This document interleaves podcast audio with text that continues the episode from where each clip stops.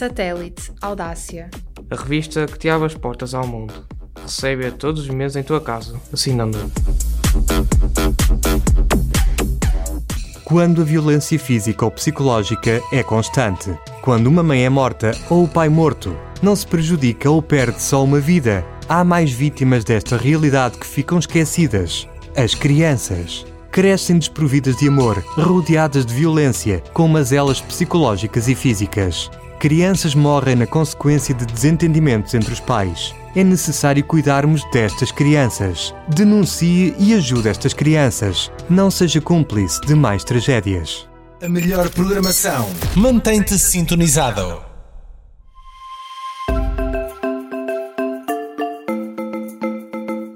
Histórias que contam. Um programa sobre a vida das histórias. Um programa entre as 10 e as 11 da manhã, aqui na tua rádio.gim.pt. Sintoniza-te.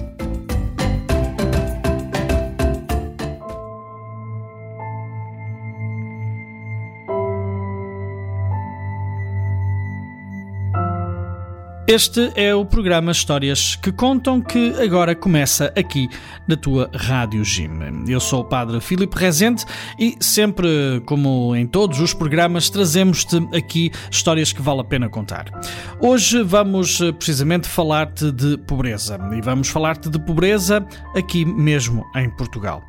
São cerca de 2 milhões uh, os portugueses que vivem na pobreza uh, extrema e também no linear da pobreza em condições condições eh, desumanas tantas vezes, como vamos também eh, perceber. Nascer pobre não deveria ser uma sentença, mas a persistência ao longo de gerações é uma das características mais determinantes da pobreza em Portugal. Quem o diz é também um documentário eh, produzido pela RTP há cerca de três semanas que foi emitido, Pobreza Zero, o futuro a construir, que hoje também na sua primeira parte vamos ficar eh, também a, a conhecer. Eh, este programa foi também uh, produzido a partir de um estudo da Fundação Francisco Manuel dos Santos e um, diz-nos uh, também que a estratégia de combate à pobreza deve passar por políticas direcionadas às crianças mais desfavorecidas e às suas famílias. Mas este combate também passa pela educação, que faz funcionar o elevador social e pela transformação do mercado de trabalho, aumentando assim a produtividade e o valor acrescentado da economia nacional. Afinal, que medidas e políticas permitirão erradicar a pobreza em Portugal. É este o documentário que agora vamos eh, também neste programa ficar com uma eh, primeira parte. Eh, este documentário da Fundação Francisco Manuel dos Santos, como te dizíamos, com também a narração ao vivo do jornalista Carlos Daniel. E num segundo momento vamos também ficar a conhecer um exemplo concreto desta realidade de, de pobreza em Portugal, a partir também de um lugar em Camarate, isso mesmo, onde os missionários combonianos também estamos a, a trabalhar com alguns uh, projetos uh, direcionados precisamente a estas populações. Fica então conosco aqui neste nosso programa de hoje, que vamos trazer-te assim aquela que é a realidade da pobreza em Portugal e que precisamos também de perceber o que fazer para poder uh, assim erradicar essa pobreza que é o futuro a construir. Começamos então este programa por uh, escutar esta, este documentário Pobreza Zero, o futuro a construir, na sua primeira parte, um documentário da RTP em parceria com a Fundação Francisco Manuel dos Santos.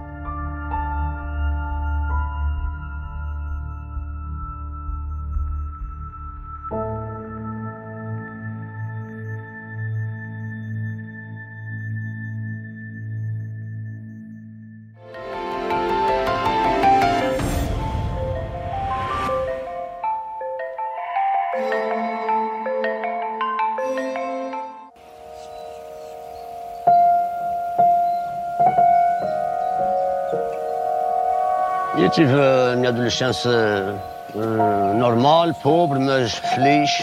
Éramos pobres e, e, somos ainda hoje em dia. trabalhamos para sobreviver. Já vi dos meus avós, a minha mãe também vê assim e fui criado assim. O meu avô também dizia, a gente não aumenta nem, nem diminui. Estamos num nível de vida pronto é comer para sobreviver, pagar as nossas despesas e, e pronto.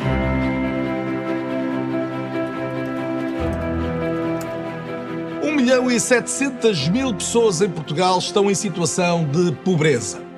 Ou seja, vivem com o rendimento inferior a 551 euros por mês, o que lhes dificulta o acesso a bens essenciais como alimentação, educação, saúde, habitação ou energia.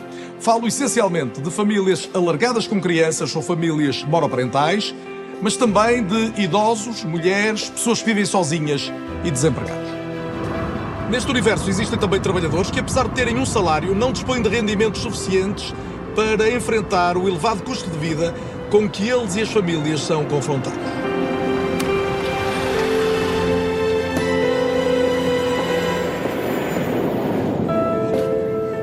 A pobreza em Portugal é estrutural, perpetua-se por gerações e não atinge de igual modo todo o território.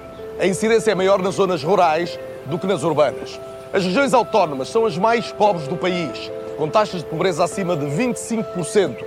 E é aqui nos Açores que existe a maior proporção de beneficiários do rendimento social de inserção. A Estratégia Nacional de Combate à Pobreza é a mais recente iniciativa para tentar inverter esta situação. E o objetivo no curto e médio prazo é aproximar Portugal dos países da União Europeia com menores taxas de risco de pobreza. Mas que caminho teremos ainda de fazer para lá chegar? Que políticas e medidas são necessárias para erradicar a pobreza em Portugal?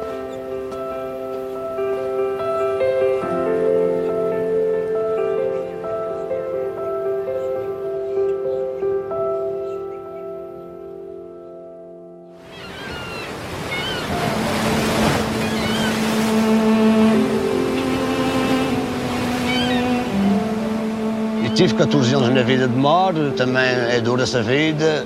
O dinheiro era cada vez menos, menos. Então decidi inscrever-me no centro de emprego. Tive a sorte de tirar o, o sétimo, oitavo e o nono ano na minha escola profissional. De, depois de ir para lá, parece que foi uma coisa que fez sempre andar. Trabalho, tenho o meu salário, não deixo de ter na Bioqueiros.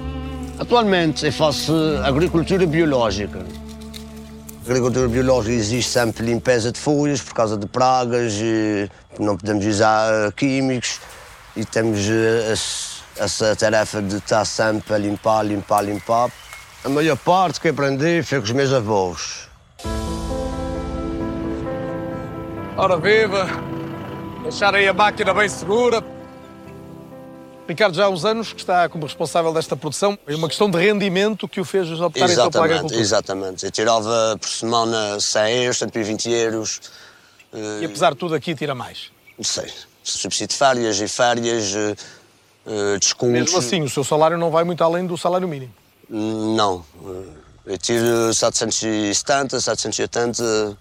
Depois daqui ainda tenho um part-time que é jardineiro, que já estou com esse patrão também há 5 anos e faço parte time até às 8 todos os dias. O sábado também trabalho com ele, feriados, onde não é feriados santos. Consigo perguntar-lhe qual é a sua maior ambição? O que é que mais gostava de ter, de conseguir? Ter a minha, a minha casa, conseguir a minha casa. O que é que acha que ainda pode fazer para conseguir esse sonho de ter uma casa própria? E, infelizmente, não, não posso fazer nada porque também os ordenados não ajudam. Não posso também trabalhar até à minuto, até às horas. Uh, pronto, uh, vou tentar liquidar o meu carro. Uh, uma coisa após a outra após, e ver se a seguir exatamente. surge essa, essa possibilidade. Exato. Espero mesmo que se concretize, Ricardo.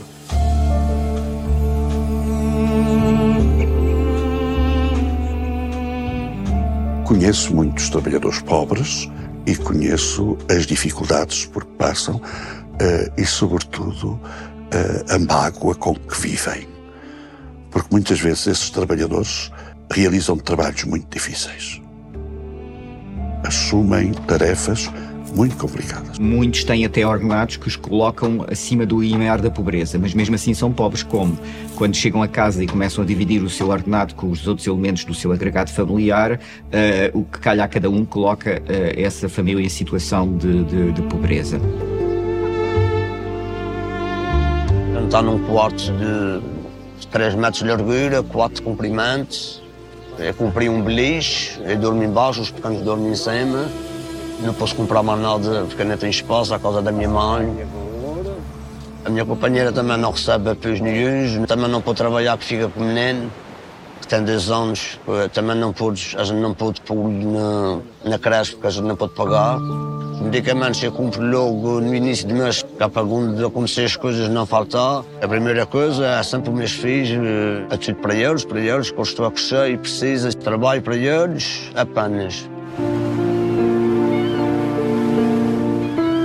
Eu trabalho e moto-me a trabalhar para manter o que tenho. Eles têm e não têm, por isso eu tenho que ser feliz, levantar a cabeça e, e seguir sempre na, se costuma dizer na, na via rápida, sempre reta.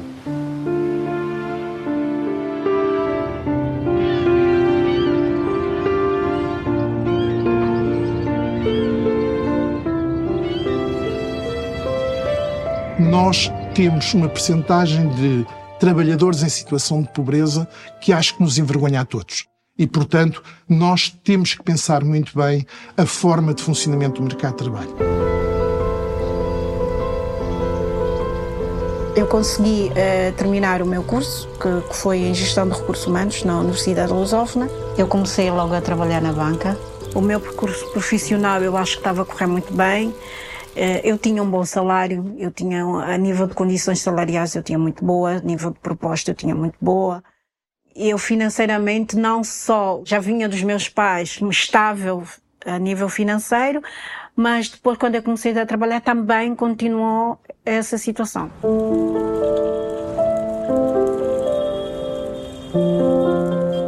Eu venho de um, de um casamento um quanto uh, turbulento e entrei numa depressão, eu bloqueei.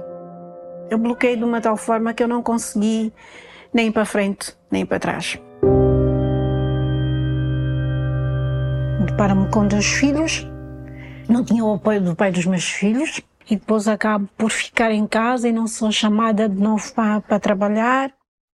Então eu comecei a deparar imensas dificuldades.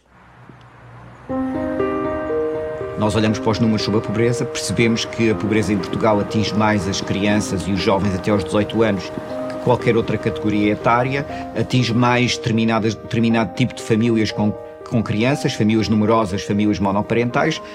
a maioria destas famílias monoparentais são femininas. Então já tinha um casal, eu já não queria filhos. Eu, quando fiquei a saber que estava grávida, a médica disse: Oh, Jamila, eu não sei o que lhe dizer. Você está grávida de trigêmeas. O quê? Você está grávida de Eu disse, doutora, não pode, por favor, tem que, tem que ver bem. Doutora, eu estou separada. Doutora, eu não tenho condições de criar. Como é que eu vou criar três bebês? Como é que eu vou fazer isso? Doutora, não. Doutora, eu não posso. Eu desmaiei.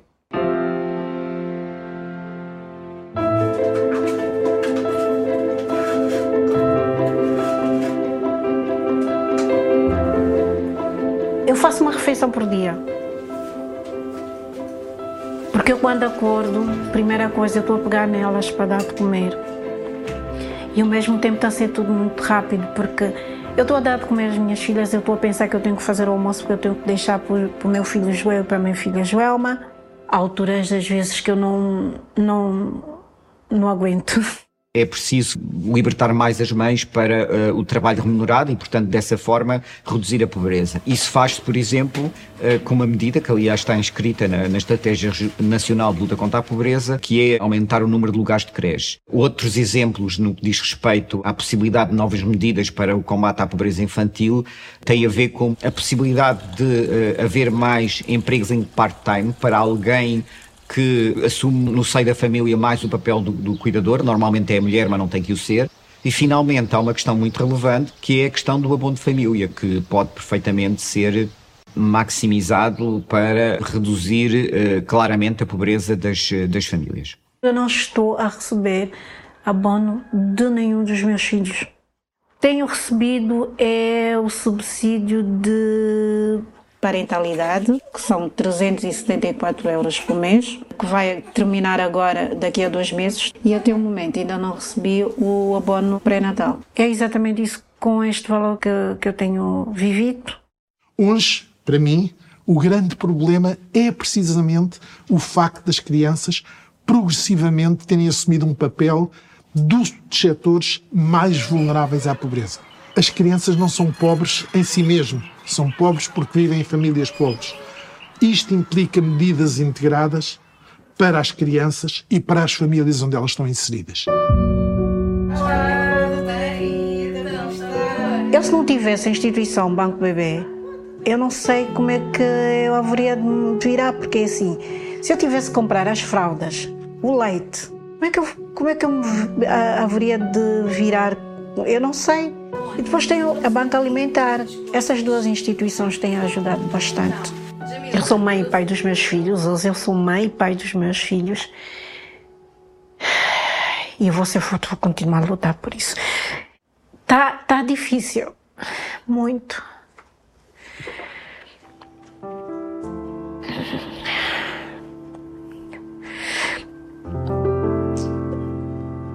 Eu às vezes pergunto como é, como é que eu cheguei aqui.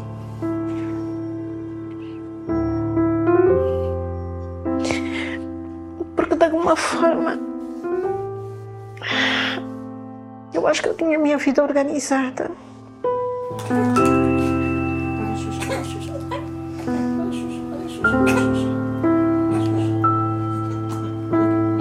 Gostaria de voltar ao mercado de trabalho, até porque ter que ficar em casa só a cuidar de filhos, isso não é, nem seria bom para mim. E, hum, e, e se elas estivessem na creche, seria muito bom para mim. Elas não indo para a creche, como é que eu faço?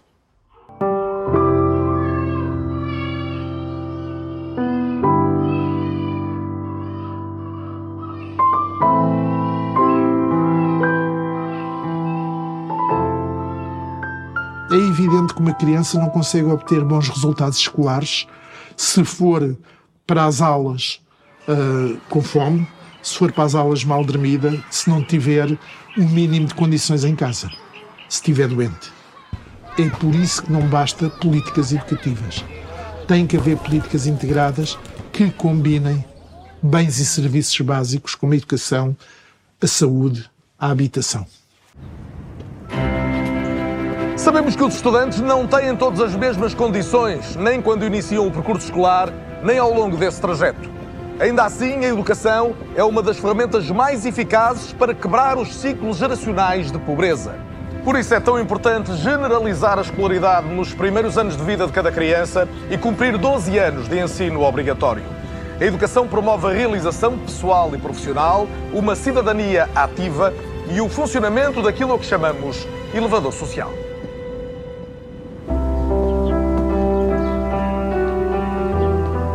Quando acabei a primária, vinha para aqui para o, ser, para o quinto ano e vim fazer provas para ver se conseguia entrar num curso articulado de música. E depois tivemos a oportunidade de experimentar cinco instrumentos e desses cinco, o que me chamou mais a atenção foi o trompete. A primeira vez que eu vi um trompete foi no dia em que estivemos aqui a experimentar os instrumentos. A partir do momento que escolheu o curso, tem sido uma boa aluna. 4, 5, 4, 5 a aluna de excelência de, de 4, excelência da escola também. Quer dizer que a música ajuda neste percurso todo.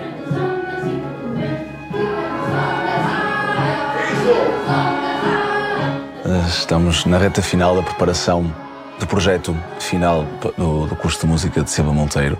Juntamente com a Câmara Municipal do Porto e a Escola do Cerco, conseguimos abranger muitos alunos e crianças de meios mais desfavorecidos e juntando com meios de outro tipo de classes, também sociais.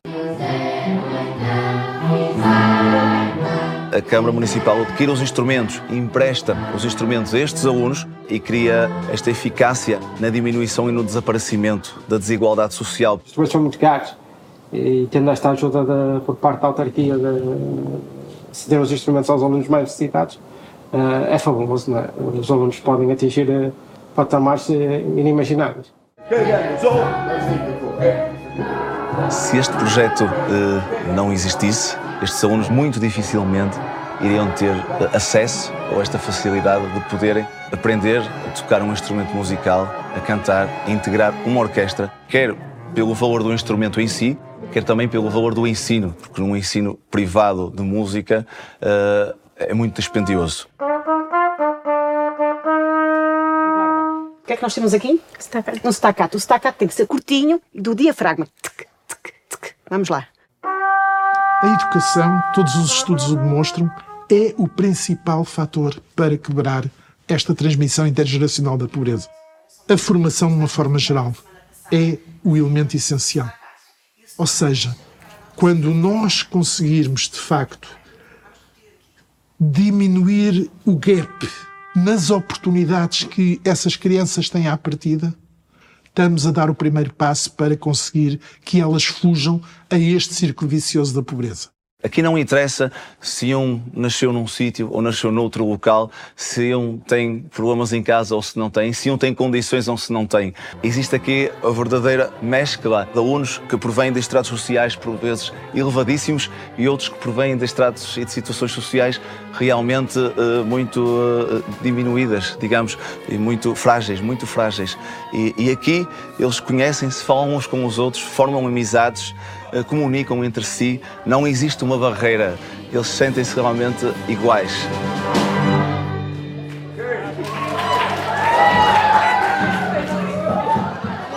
No futuro, talvez tocar numa, numa orquestra profissional seja uma, uma opção. É, puxar Carlos.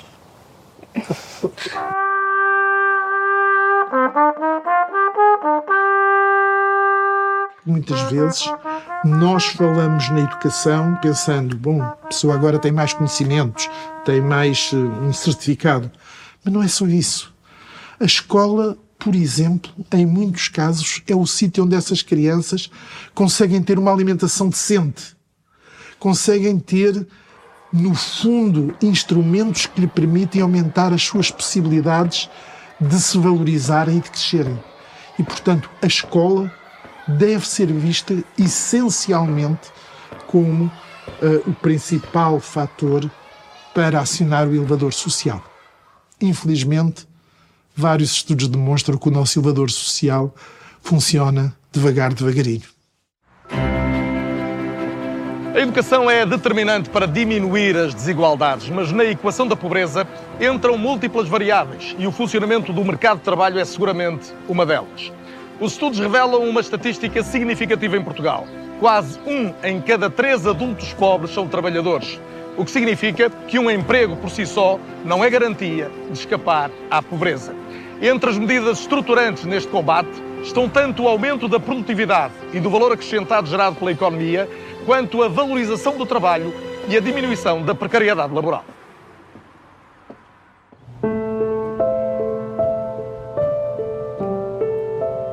Pobreza é um cancro de uma desumanidade muito grande, porque nós não nascemos para isto. Nós não nascemos para ser abandonados. Nós nascemos para pertencermos à polis.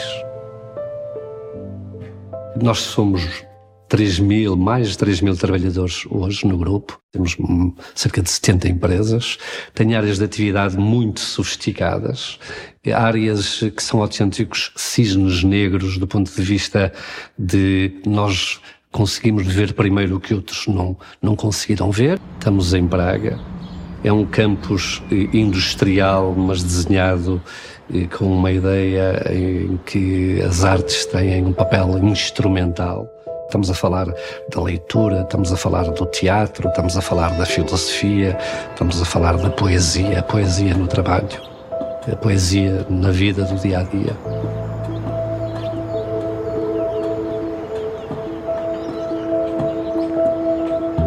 Costumo sempre dizer isto. Num plano de negócios na, que uma empresa faça, um dos primeiros endividamentos se não houver capital próprio mais eh, relevante, é pedir dinheiro para formar os trabalhadores.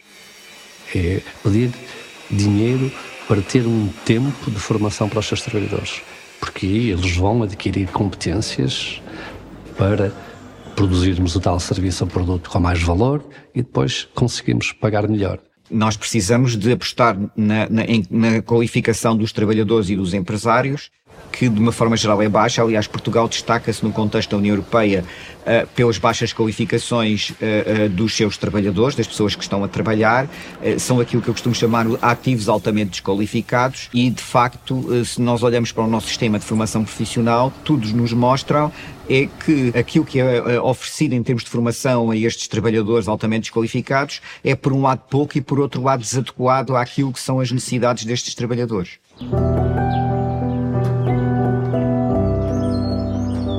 Que é que a DST dá aos trabalhadores? É esse espaço de possibilidade de tudo ser outra coisa, tudo poder ser outra coisa para eles. Ele entra aqui numa profissão, entra aqui como aprendiz e pode vir a chegar a administrador. Nós temos muitos administradores. Eu diria que há dois ou três administradores do grupo, dos cerca de 25 ou 27 administradores, que vieram de fora. De resto, eram todos operários nossos, hoje são administradores, mas continuam a ser trabalhadores. Eu gosto muito dessa palavra, do trabalhador. E, portanto, esses administradores são nossos trabalhadores e entraram aos 22 anos, aos 23, como estagiários, enfim. Cheguei à ADST uh, eh, com 30 anos. Uh, fui recebido uh, pelo engenheiro Teixeira, que me deu a oportunidade de me juntar à equipa uh, do grupo e passado um ano o engenheiro Teixeira chamou-me ao gabinete e convidou-me para uh, dirigir o departamento uh, de estruturas metálicas da construtora. Eu achava que ele estava enganado, mas foi assim que ele escolheu e foi assim que, que, que eu fiz. O administrador com 35 anos, quer dizer, eh, pela primeira vez e depois passado 10 anos fui novamente administrador e fui convidado para board member também da, da subholding de engenharia e construção. Eu não sei o que é que o futuro me reserva, mas como reserva uma coisa muito boa, tenho a certeza que reserva.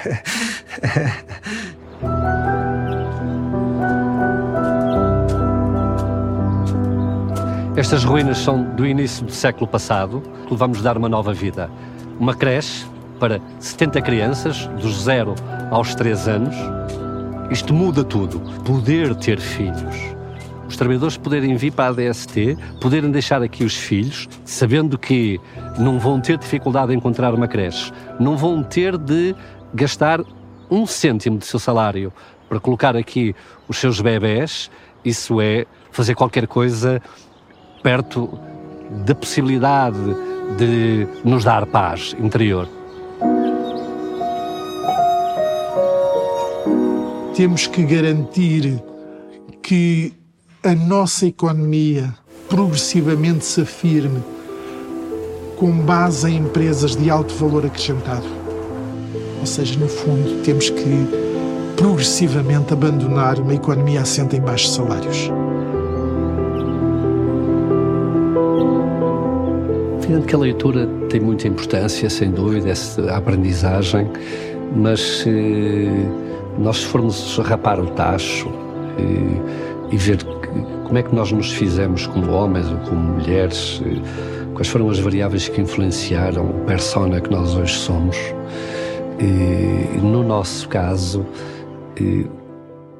não deve ser desconsiderado o facto de nós termos sido pobres. Sou levado a acreditar que essa influência foi importante. Ter sabido, ter passado pela miséria e, e não ter esquecido, nem querer apagar a miséria, nem me querer pôr em bicos de pés, deu-me um entendimento do trabalho que pessoas que não tiveram este, esta vida e não têm, forçosamente, não conviveram dessa maneira. Isso ajudou muito.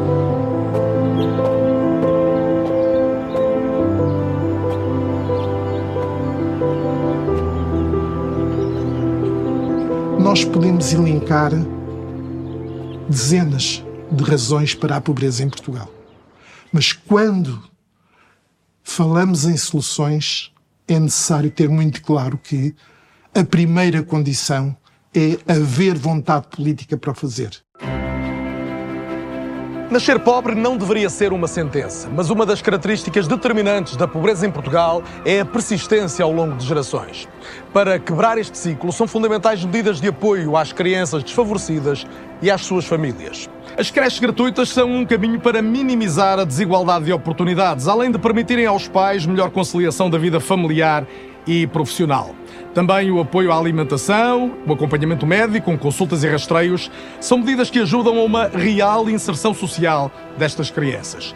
Mas é preciso ir ainda mais longe. É essencial combater o desemprego, a precariedade laboral, aumentar os salários. No fundo, perceber que o combate à pobreza não se faz apenas com medidas de natureza financeira, que são necessárias políticas integradas que incluam a educação, a saúde, o emprego e o acesso a uma habitação digna. Para sermos um país com menos pobres, é seguramente necessário um esforço concertado e em que cada um de nós tem um papel a desempenhar.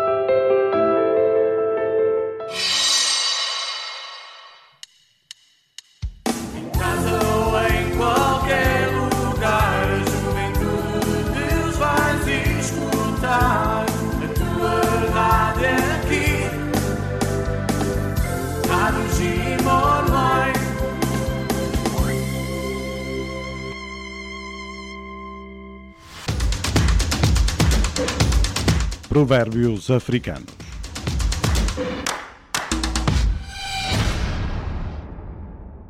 É melhor um erro no início do que no final, da tribo Fulani, da Nigéria. Provérbios africanos.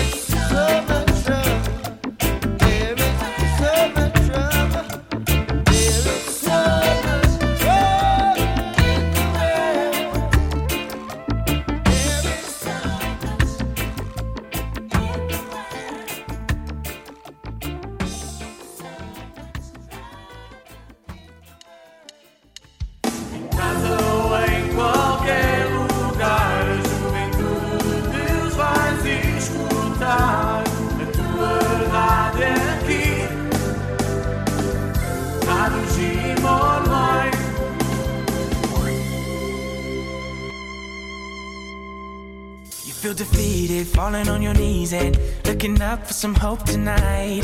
You try to stand up, but you throw your hands up like you no longer have the strength to fight. Cause you've seen too many sunsets, too many days ending in the darkest night. But on your own. Olá, eu sou a Joana. Olá, eu sou a Ana. E vamos estar convosco todos os domingos, da 1 às 2, no programa Ir Mais Além.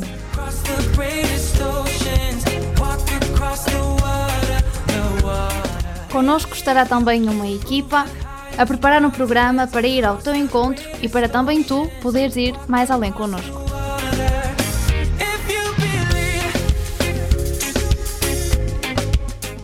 Não te esqueças, todos os domingos da 1 às 2, sintoniza-te connosco. Na Rádio Gym, em radio.gym.pt ou na app dos Missionários Comunianos em Portugal. To lift you up, yeah. Make right of the things you've done. Cause on your own, you'll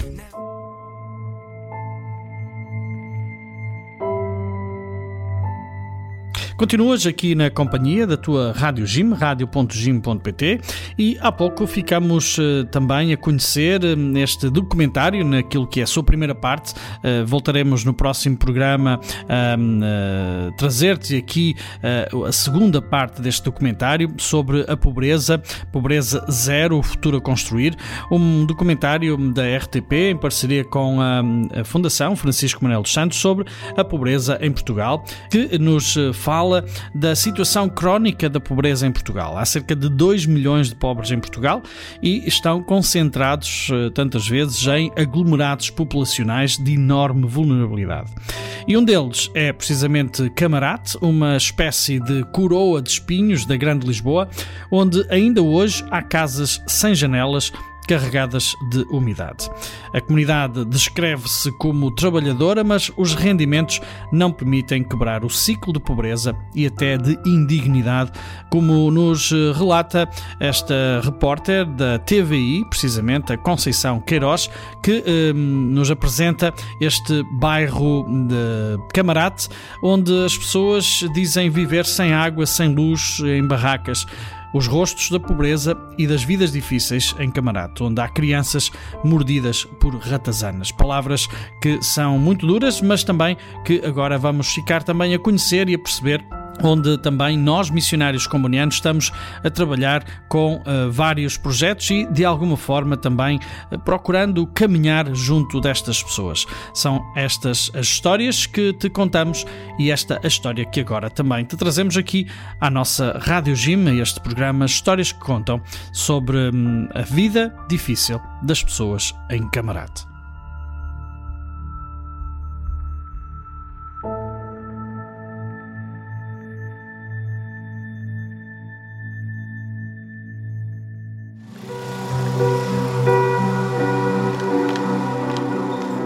Vivemos não sei quantos anos sem água, nós vivemos sem luz, nós vivemos nas barracas, choviam, faziam tudo. Enfim, uma vida muito sacrificada. É.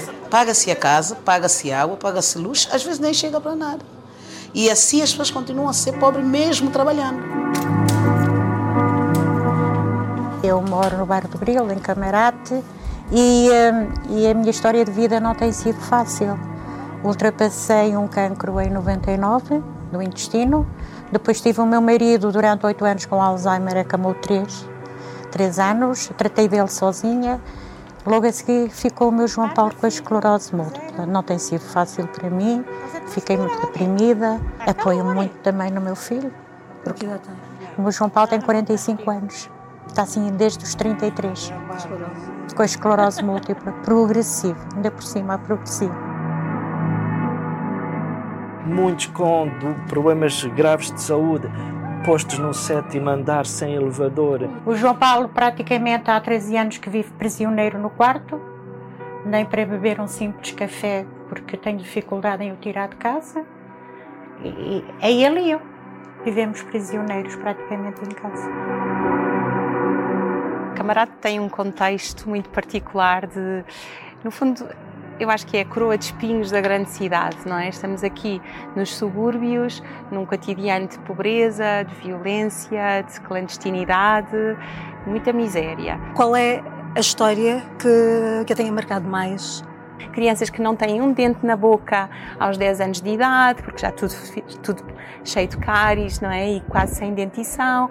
Crianças que aos 10 anos não sabem ler e escrever. Haver grávidas que perdem peso ao longo da gravidez porque passam fome. As pessoas não têm dinheiro para comprar a medicação, portanto, nós passamos a receita, mas uh, sabemos que não vai ser aviada porque a pessoa não tem dinheiro naquele momento. Às vezes dizem-nos, outras não.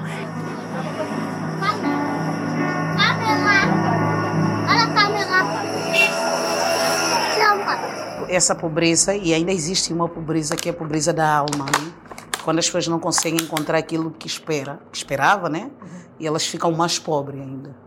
Porque aquilo começa a afetar a alma e a saúde e tudo. Esta angústia de constantemente estar ameaçado por aquilo que é a impossibilidade de não só da minha realização, mas da concretização da subsistência e da sobrevivência, faz com que essa angústia é, seja um parente da depressão. A angústia é sempre um parente muito próximo da depressão. E isso será então a doença da alma? É a sensação de vazio, a sensação de vazio, de náusea no estômago, que também reenvia para um certo vazio existencial. Já tentei uh, suicidar-me. Uma vez vindo de uma, de uma consulta do Beatriz Ângelo, antes de chegar à entrada do túnel, ainda guiei o, o carro para a direita e despenhar-me, eu mais ele. Mas depois acho que ouvi um apito de um carro e parece que despertei ali naquele instante. E vou assim, meu Deus, e porquê eu vou fazer mal ao meu filho? Porque me senti sem forças. Porque nunca tive ataques suicidas, mas naquele momento pensei isso. Depois as pessoas não têm mais filhos porque não pode, porque não há dinheiro, não há isso. Então preferem não ter filhos mesmo, porque não tem como sustentar. Eu vivi uma situação com uma das famílias que nós acompanhamos, que veio uma família que vivia num quarto e veio uma família num quarto que pagava 300 euros e hoje chegou uma mãe com filho doente que nós acompanhamos e o quarto está em 500 euros porque chegou mais uma pessoa. Em que zona? Em Camarate, aqui em Camarate mesmo. Já não há quartos de 250 euros. São quartos de 500 euros e em cima da pobreza. Se o sentimento comunitário se perder, então aí entramos num risco muito mais catastrófico. Quase que se perde o sentido? Exatamente, ou seja, quando estamos a falar da angústia, há o risco da perda de sentido, não é? Olha, a dona Ricardina é que resgata as pessoas aqui nos bairros de Camarate. Ela sacrifica-se, sacrifica-se ela própria para dar aos outros. Ela pede comida nos supermercados, mas olha, mas pede mesmo. E depois o marido vai lá buscar as coisas numa caripana, uma caripana qualquer. E depois, olha, depois dão essas comidas aos pobres. Traz caixa, oh, oh Felipe, caixas verdes.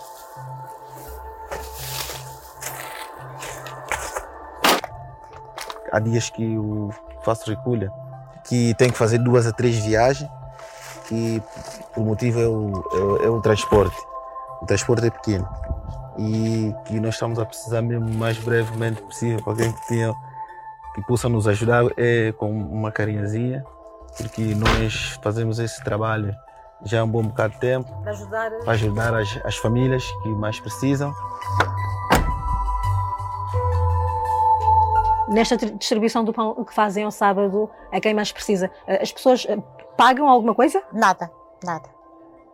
Mas quem ajuda estas outras pessoas também tem dificuldades, não é? Está caótico.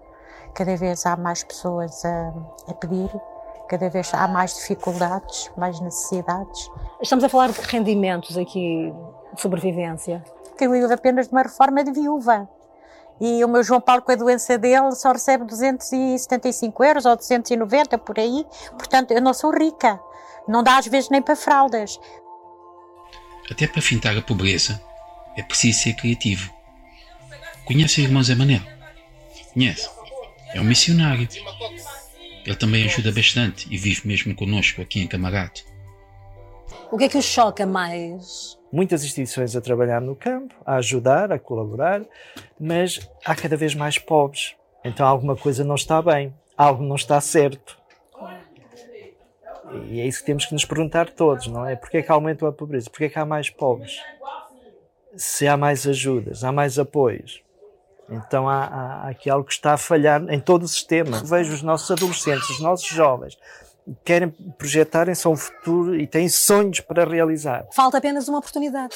Mas é para poucos, não é para todos, não é? E deveria ser para todos. A oportunidade é para todos. E não é. Se estas crianças não estivessem aqui, onde é que elas estariam? A mamãe Ricardina cuida. É mãe de todos. É mãe de todos. E não se paga nenhum valor, certo? Não, o amor, o amor é gratuito, não é? O problema é a quantidade de crianças. Umas vão à casa da Dona Ricardina, outras vão para a Associação Despertar. É lá que está a médica Joana. Olá, boa tarde. E os outros voluntários também estas crianças estão muito desacompanhadas. Tirando o tempo em que estão na escola, elas andam sozinhas pelos bairros, com ratazanas, crianças mordidas por ratazanas.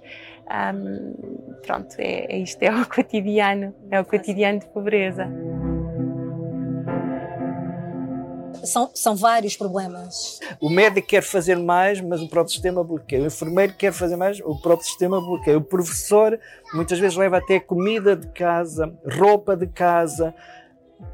O professor, que eu conheço muitos professores que fizeram e continuam a fazer isto aqui na escola de camarada, não é? Para os alunos. Para os alunos.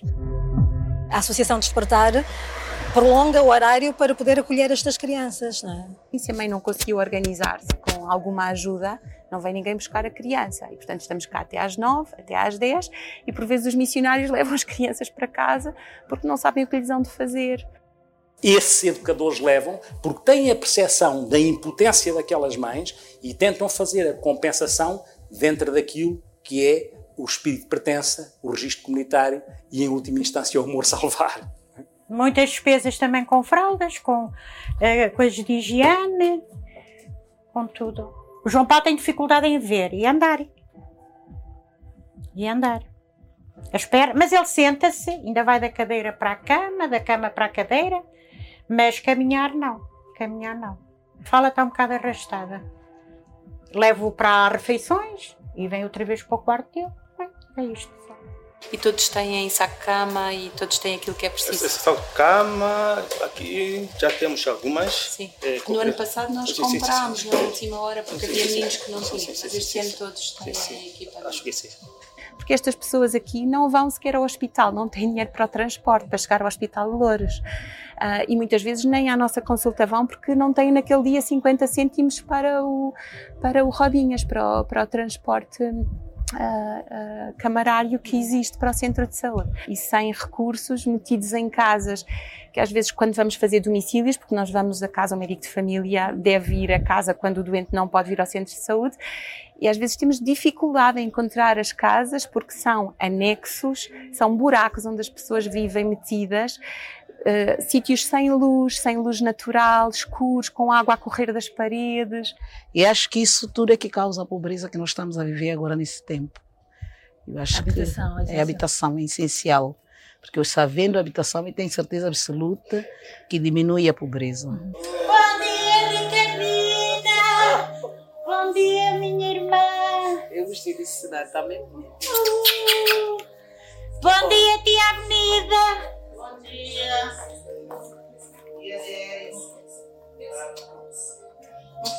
Bom dia, Verito. Como está tu? Pronto. É a minha nova família. É a Ricardina e o Adérito. Porque muitas vezes me dizem, não cais, vem para aqui para o pé da gente, que a gente apoia. Minha mana branca.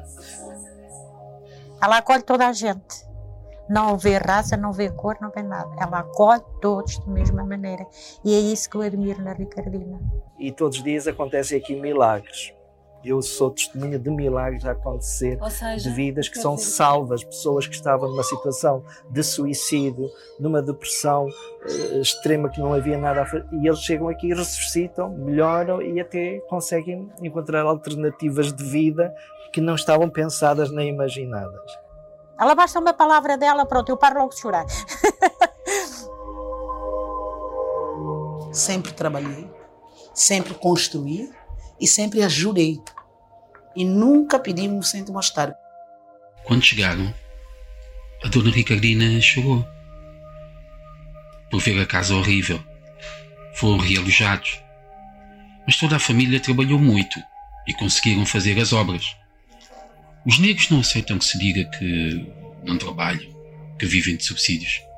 Porque isso é realmente uma mentira, isto não é verdade. É importante ter noção disso, que as famílias africanas elas vivem com muito trabalho em Portugal, muito esforço. Nós esquecemos que qualquer um de nós amanhã pode ser imigrante. Qualquer um de nós amanhã pode ter que levar a mochila e ter que partir. Não se está a acompanhar todos estes migrantes que estão a chegar e que precisamos deles, porque precisamos, eles vêm para nos ajudar. E para Portugal hoje está em passo que está e desenvolvimento que Portugal hoje tem, é porque a família africana pôs mão na massa. Senão era um Portugal velho. Está renovado porque nós ajudamos Portugal a ser renovado. E então quem diz, às vezes, vai para a sua terra, não sei o que, só está a perder. Também ando no curso, em, curso de costura, Nação e Ajuda. Já faço trabalhos de costura. Esta blusa que trago vestido foi eu que fiz. E tinha uma colega que ela entrou lá e ela disse assim, Ricardina, eu já não vou conseguir. Eu disse, ela, quem te disse? Vais conseguir. E agora, um dia desses, ela veio assim, olha, eu cozinhei uma saia bem linda para mim. Olha, mulheres mais velhas, portuguesas, que reformaram, estão em casa, já não fazem nada, e com uma vida vazia. E vão para o curso aprender a fazer as saquinhas, vão para a feira conosco fazer vendas, e, e sai daí tudo feliz, tudo alegre. Olha, a associação com, sobrevive com muita dificuldade. Praticamente não temos apoio, apoio institucional, apesar de recorrermos uh, consistentemente todos os anos, fazemos projetos e enviamos para as autarquias, para a autarquia, para a Gulbenkian, para tudo tudo o que sabemos, até entidades privadas, às vezes há projetos de, de solidariedade ou de de, nestas áreas e temos tido muito pouco sucesso. Em 10 anos, praticamente não tivemos nenhum apoio sistemático, nem apoio institucional, e vamos sobrevivendo com apoio de donativos, com donativos de, geralmente de amigos da, da associação. É que não há outra saída. E, se não somos solidários uns com os outros, se não temos a misericórdia, a compaixão, pois é impossível viver neste mundo, torna-se insuportável. Eu, quando vim trabalhar para cá, era frequente ter que interromper as consultas e sair para ir chorar um bocadinho e voltava, porque não conseguia levar uma consulta do princípio ao fim. Se não tem medo de ir em frente, de, de pensar, eu posso e eu consigo, e eu posso ir mais além, e eu posso ajudar, e eu posso fazer com que os outros também possam ter ajuda que vem através de mim. Isso é importante. A pobreza não é ficção. A pobreza é real. Venham mais pessoas como você está a fazer e vejam com os vossos próprios olhos. Quem não veio a Camarate ainda não conhece o mundo.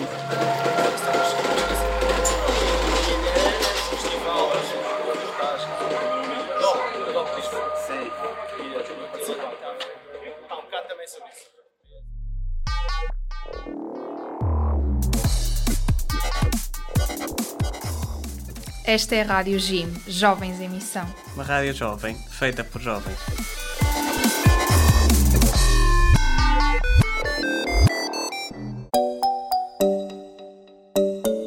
Cenas que o Papa nos diz.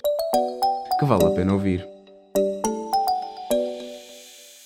A amizade não é uma relação fugaz ou passageira, mas estável, firme, fiel, que amadurece com o passar do tempo. É uma relação de afeto que nos faz sentir unidos e, ao mesmo tempo, é um amor generoso que nos leva a procurar o bem do amigo. Da exortação Cristo vive.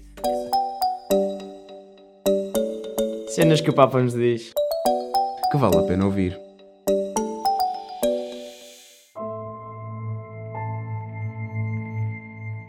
Chegamos assim ao final deste nosso programa de hoje, Histórias que Contam.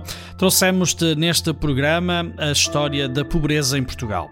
Esta realidade que afeta cerca de 2 milhões de portugueses e que, eh, obviamente, eh, também nos faz pensar e nos faz também refletir sobre a sociedade que queremos realmente construir. Que futuro queremos construir?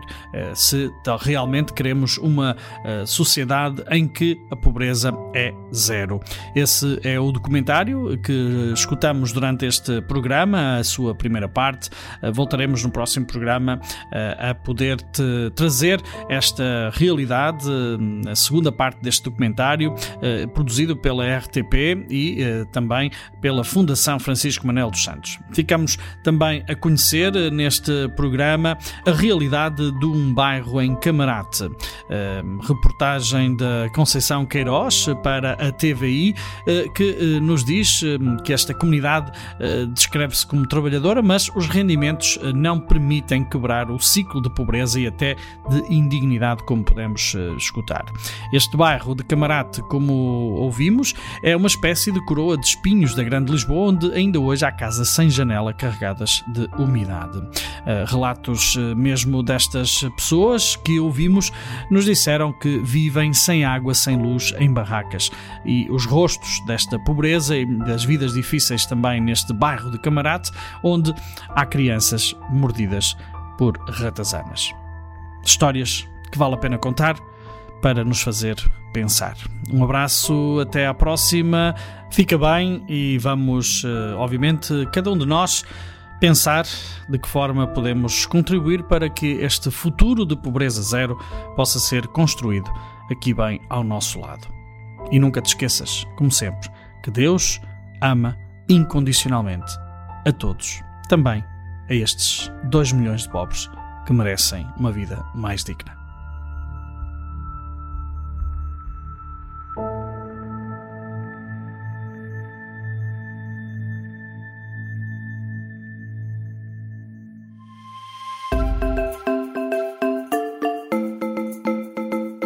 Histórias que contam um programa sobre a vida das histórias. Um programa entre as 10 e as 11 da manhã, aqui na tua rádio.gim.pt. Sintoniza-te.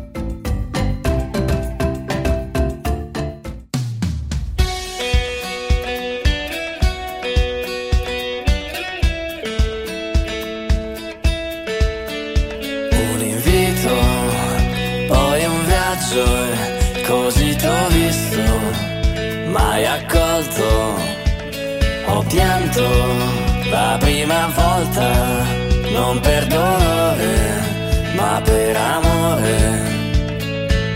Sarei un nulla se non ci fossi te.